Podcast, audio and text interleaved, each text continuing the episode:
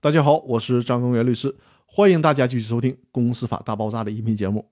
这期和大家聊的话题是股东知情权不能被放弃的理论依据。第一部分，先说点法学理论的知识。法律条文本质就是一种规范，这个大家都能理解。这个规范当中还分强制性规范和任意性规范，这是法律规范的一种重要分类。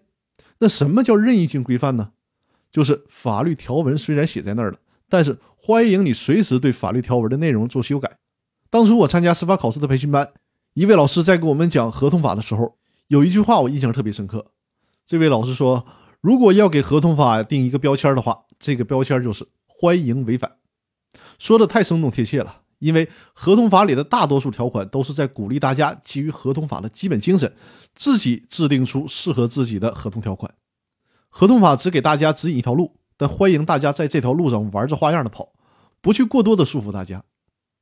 与任性规范相反的就是强制性规范了，就是不允许你随意改动，就得遵照法律条文的内容来，不许改。那在我们国家的公司法规范里面，再进一步的细分，还可以分为四种：宣示性规范、授权性规范、任意性规范和强制性规范。其实这些规范的含义，大家从字面就能够理解的差不多了。宣示性的规范就是喊喊口号的法律规定，比如说公司法的第一条就规定，为了规范公司的组织和行为，保护公司股东和权利人的合法权益，维护社会经济秩序，促进社会主义市场经济的发展，制定本法，这就是典型的宣示性的规范了。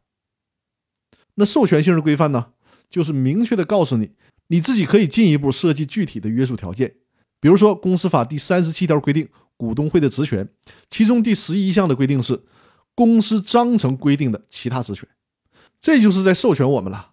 你认为股东会还应该有啥权利，你就自己往里写。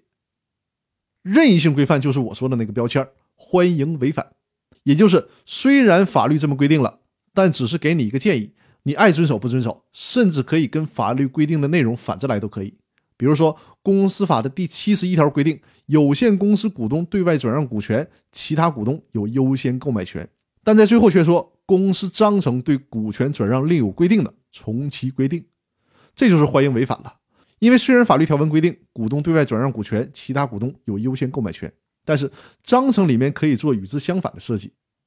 比如说，你可以设计成某一个股东他就可以任意的转让股权，不需要经过其他任何股东的同意，随便。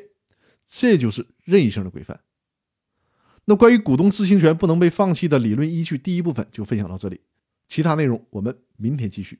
谢谢大家。